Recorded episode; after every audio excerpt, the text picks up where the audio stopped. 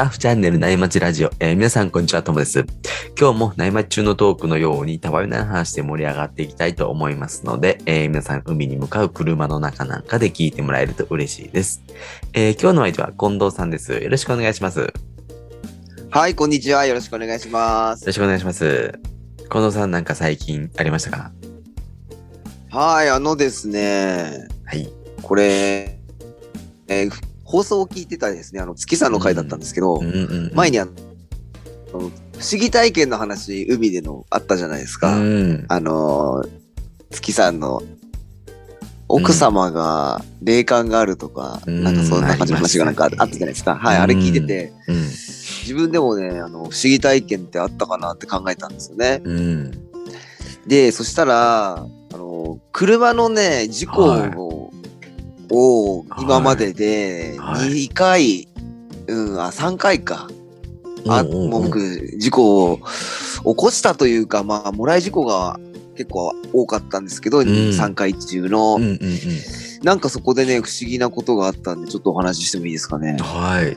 近藤、ああ、どうぞ。はい、あのー、トモさん霊感ってないっていうのね、あの月さんの回でも聞いてたんですけど、ないね。僕もね、別にね、霊感ってそんなないんです。ああ、そうなんですね。うん。でもね、なんか、ちょっとね、あのー事故をした瞬間のことを覚えているというかですね、うん。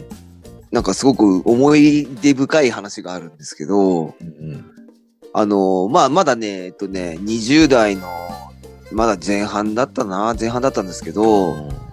あのー普通に車運転していて、うんまあ、助手席に友達が乗ってたんですけど、はいはいはあのー向こうがですね、あの、普通に田舎道を走ってたんですけど、い。うんあの、横から突っ込まれたんですよね。はいはいはで、その時に、あのーちょうどなんていうんですかね、向こうは携帯電話をまだね、話しながら運転してたんですよ。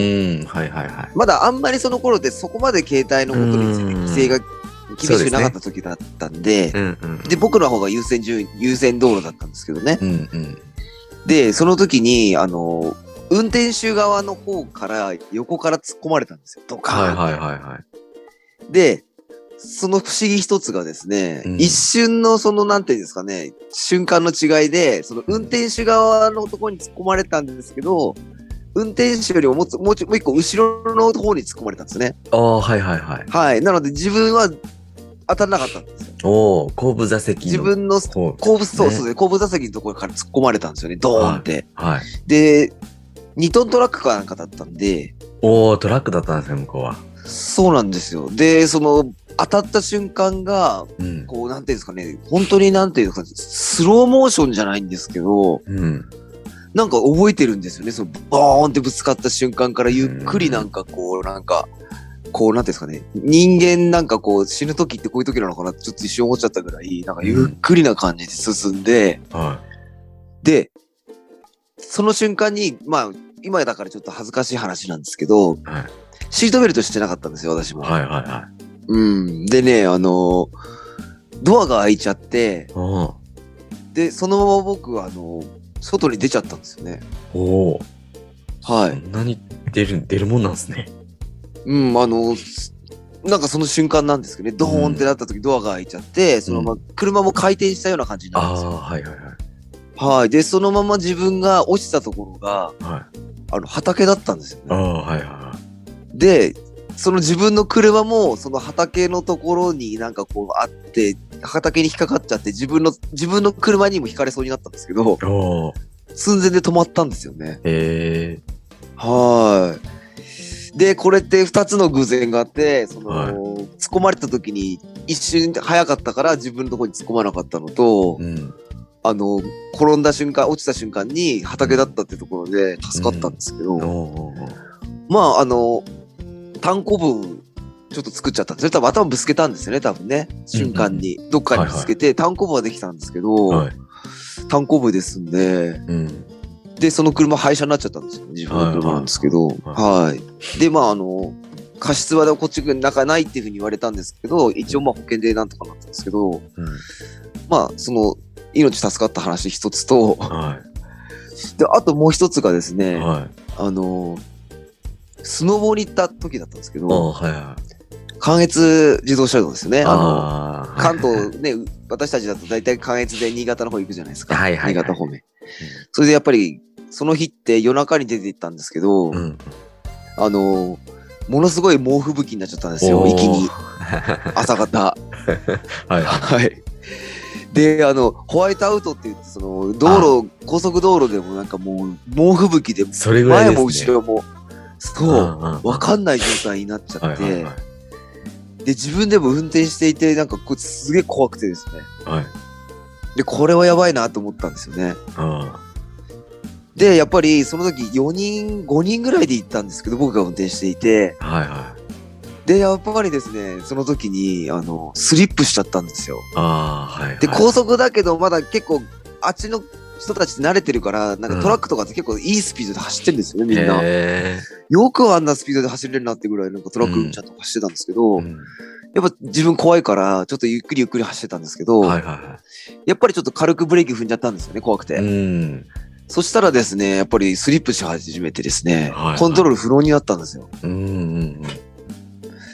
で、そのまま、なんですかね、車がその、まあ、進行方向からこうなんですか、くるっと回っちゃったんですよ。ああ、はいはいはい。横にですね。あの、た縦にじゃないんでよかったです。横にくるっと回って、はいはいうわーってなって、一回転して、はえっ、と、前を向いてですね、い。はあの、止まったんですよい。ね。へえ。で、あの、その時後続車が来なかったんで、うんなんともなかったんですけど、はいはいはい。あの、スノボーで言うと、あの、300、360ですね。あの、横の回転の、サブログってやつですかね。あ はい。あれを車でするっとこう、なんか、なん先にやっちゃった。罰ゲームのレーシングカーみたいな感じで、あの、くるっと回ってまっすぐになったんですよ。へえ。で、それも無傷というかですね、だったんですよ。へえ。うん。なんかですね、そういった感じでですね、私霊感がないんですけど、守られてなんかちょっとますね。、そうなんですよ。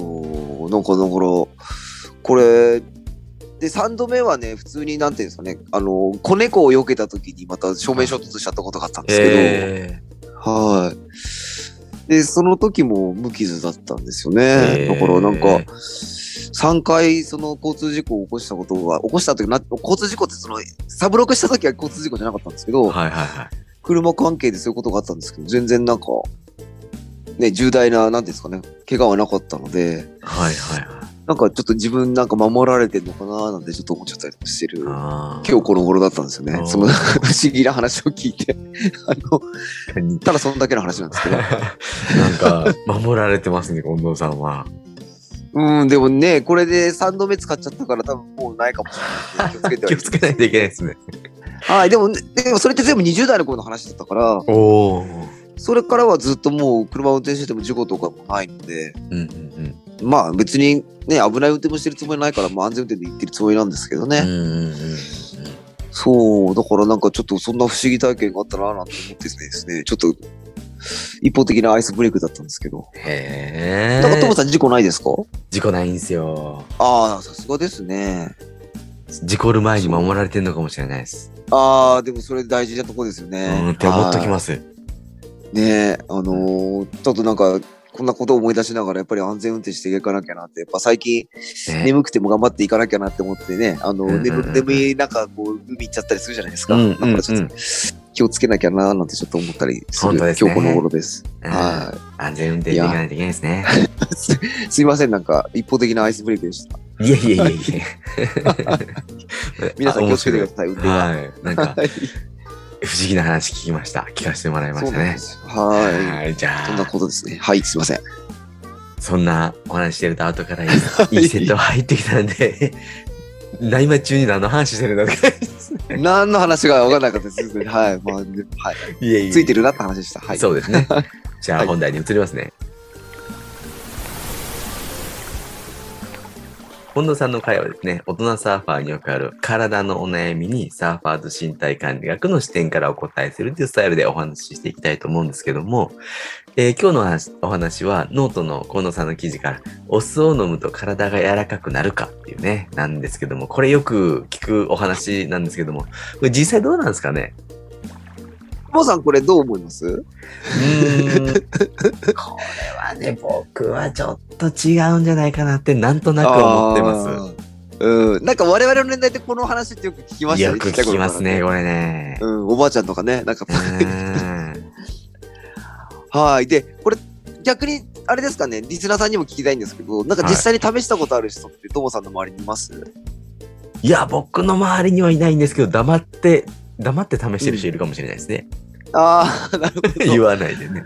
確かに、そうですよね。そうでね、私のね、周りには、あのーまあ、どちらかというとね、同年代の人にはいないんですけど、うん。あのーお客さんの中でですね、いるんですよね。うん。うん。で、あの、これね、サーフィンにとって体の柔軟性ってとっても大切なんですよね。うん。うん。うん。で、身体管理学の中でも柔軟性っていうのはすごく維持しておきたい体のベースの中の一つなんですけど、うん。で、このね、お客さんの中でですね、あの、年配の方で、うん。あの、まあ、トレーニングの後にちょっとこう、マッサージとか、あの、ストレッチをする、ちょっと施術でちょっとケアをする時があるんですけど、うん。なんかその施施術の時にもよくね、こうやって年配の方によくこの話とかね、質問もよくされるんですけど。でね、おばちゃんというか、もうおばあちゃんになるのかな、年代的には。まあ、おばあちゃんって言ったら失礼かもしれないんですけど、うん。その中でね、一人ね、本当にずっとね、何十年も飲んでた方がいいたんですよね。うん。うん。はい。で、この方どうだったと思います？うん。まあ、変わらなかったんじゃないのかなって。はい、あの、すあの、実際そんなに、あの、ずっと飲んでたってことを聞いたんですけど、わあ、すげえ柔らかいって思わなかったですね。柔軟性とかなかった気がしなかったんですね。はい。え、なんかね、クローズとかも流行りましたよね、一回ね。飲む、そうあのー押すみたいなのとかね。そうそうそうそうそうそう。聞かないですけどね。最近聞かないんですよね。お酢にはね、やっぱなりなかったので、やっぱり地道にストレッチを続けるのがね、一番っていうふうにですね、その方もおっしゃってましたね。なので今でもペアストレッチっていう施術をその方受けてるんですけうんど、うんうんはい。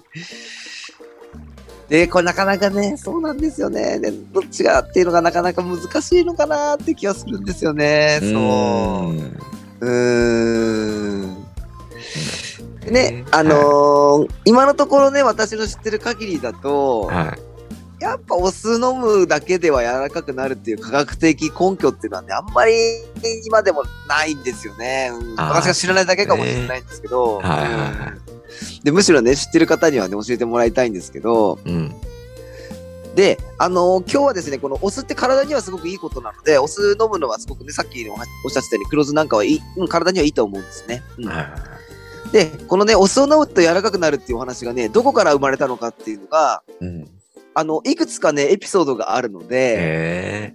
はい、これについてちょっとご紹介していこうかなってちょっと思ってます。はい。うんそれはまた新しいお話が聞けそうですね。うん。はい。サーファーズ身体管理学っていうのはですね、近藤さんのトレーナーとしての知識と趣味のサーフィンを融合させて大人サーファーに向けた、こう、体の管理の仕方とか、知識っていうところを整理したものになります。ではですね、早速そのオスの、オスと柔軟性についてのエピソードを教えてもらってもいいですかね？はい。でね、あのーさっき言ったように、お酢って、あの、すごく体にはね、本当にいいことなので、あのー適量とかね、飲んでもらうのはすごくいいことなんですよね。うん。うんうん。うんうんうんうん。うん。なんか、あの、よくテレビとかでも聞きますもんね。そうですよね。さあのーさっきおっしゃおったように、黒酢の宣伝なんかもすごく多いですよね。あのー商品のせ、ね、あの、おすすめの商品とかみたいな感じで。うん。はい。でね、このね、お酢って、あの、主成分がね、酢酸っていうものなんですけど、うん。これがね、疲労回復にもすごく良かったりとか、うん。あとは、あの、ダイエット効果とかね、うん。あの、血圧上昇も抑えるとかっていうふうに言われているので、すごくいいっていうふうに言われてるんですよね。うん。じゃあ、サーフィン後に黒酢とか飲むのもいいんですかね？はい、あのね、よく酢の物なんかも疲労回復にはいいって言うじゃないですか。はいはいはい。なので、そのね、あの、売っている黒酢なんかも適量に取るのにはね、すごく効果的だと思うんですよね。はい。うんうんうん。結構お酢っていいんですね。そうですね。はい。うん。でもあの、本来の体が柔らかくなるっていうのはどうなんですかね？はい。あの、そうでしたね。はい。でね、結局、基本お酢は体にはいいんですけど、うん柔らかくなるっていうと、んなんかどうでしょうね。なんかちょっとやっぱり、うー信憑性はないのかなっていうのは、なるほうどね。そうですね。これはうん、この体が柔らかくなるって話はどっから来てるんですかね？はい。でね、これね、その、いろいろ調べたエピソードの中でも有力なのが、うんまあ一つはですね、あの、うん料理とかでお魚をですね、うんお酢につけておくと、うんあの骨まで柔らかくなるっていうじゃないですか。あの料理あるんですよね。あの、うんそういったところからね、来てますね、多分。うんはい。南蛮漬けとか、なんかそういう感じですかね。うん、そうですよね。で、これをね、例えばね、普通に考えたときに、うん。そう、毎日これお酢を飲んでいる人は、うんそういった原理で考えると、骨まで曲がってしまって大変なことになると思うんですよね。うんうん南蛮漬けと同じ考えでいっちゃうと。うんうんはい。で、これって、あの、多分南蛮漬けじゃなくて、あの、うんね、これ人間多分お酢飲んだ時っていうのは、うんあの、胃と腸の中で消化吸収されて栄養素になってしまうので、うんあの、魚みたいにずっと骨が浸かるとか筋肉が浸かるってわけじゃないので、あの、多分柔らかくならないと思いますね、魚みたいにですね。はい。えー、ということは南蛮漬けみたいにお酢にお風呂みたいにずつつかせたら柔らかくなるんですかね。ねえ、これどうなんでしょうね。これ、僕の周りには実際その、なんていうんですか、南蛮漬けみたいに、うん。なんですかね、一週間とかずっとお酢に使ってた人って周りにいないので、怖いですよね。やってみた人いるのかな？ちょっとわかんないんですけど、でもなんかそれってずっとお酢に使ってることって罰ゲームっていうよりも拷問になっちゃうんでいやーそうですね。うんだって魚みたいにね、あの骨まで柔らかくなったら大変ですからね。あのーですよね。だからそこまでふにゃふにゃになっちゃったら、でも人間どうなんですかねこれ経験者いたらね、あの、教えてもらいたいですね。私やったことありますみたいなことね、リスナーさんで多分いないと思うんです使ったことあるっていう人はね、うんずっと。はい。でも飲んでね、本当に飲んでこう、体が柔らかくなったら、なんか危険、危険な気もしますよね。そうそう、逆にそうなんですよね。飲んだらダメってなりそうねそうそう、どんどんどんどん柔らかくなっちゃったらね、世の中ふにゃふにゃの人ばっかりになっちゃいますしね。うんそう、なので、あの、大騒ぎになると思いますしね、あとね、そううんずっとお酢に使って柔らかくなりましたなんて、テレビでやっちゃったらね、うん。まあ、いないと思うんですよね、こういう人ってね、多分。ですはいね。うんそうそうそなんう。か、はい。他にもエピソードあるもんなんですかね。はい。でね、これの方がね、うん信憑性が高いエピソードなんですけど、うん。あの、サーカスの話なんですよね。おお。うん。えー、サーカスですか？はい。あの、これね、サーカスって、あの、すごく長旅でみんな回るじゃないですか、うんうんうんうんイメージ的に。うんずーっとね、全国をこう回るみたいなね、うんアメリカとかだったらね、あの、列車一つ使っあね、使いながら全米回ったりとかしてるってよく聞くんですけど、うんで、演技とかでも過酷な、なんていうんですかね、労働条件ですよね。すごく長時間だし。うん。トモさん、どうですか？サーフ、サーカス、サーサーフィンじゃない、サーカスって見に行ったことありますか？ちっちゃい時行ったことあるような、ないような。あまあ、あんまり行かないですね。ね、あの、少しね、昔よりも少なくなりましたしね、うんうんうんまた我々子供の頃よりもね、うんそう。で、私も結構動物とかも好きなんで、あの、ライオンのショーとかもあるから好きなんですけうど、んうん。でね、ちょっと前にあの、サーカス、木下大サーカスだったかなまでやってるんで、うん。どっか立川かなかった時行ったことああったんですけど、うん。これね、やっぱりね、サーカスとかで行くとね、私もマニアックなんで、うん。あの、動物の筋肉とかですね、その、あの、演技する人のね、可動域とかですね、なんかマニアックな視点で見てしまうんですよね、なんか。えー、大好物ですね、じゃあ。大好物なんですよ。あの、動物園行ってもそうなんですけど、はいあの、いろんなどゴリラの、ゴリラの足の筋肉とかね、そういうの見ちゃうんですよね。うーん。本当に、ある意味変態なんですけど、うん。はい。でね、このサーカスの人たちが、なんかね、昔から疲労回復のためにね、お酢を飲んでたらしいんですよ。うんうん。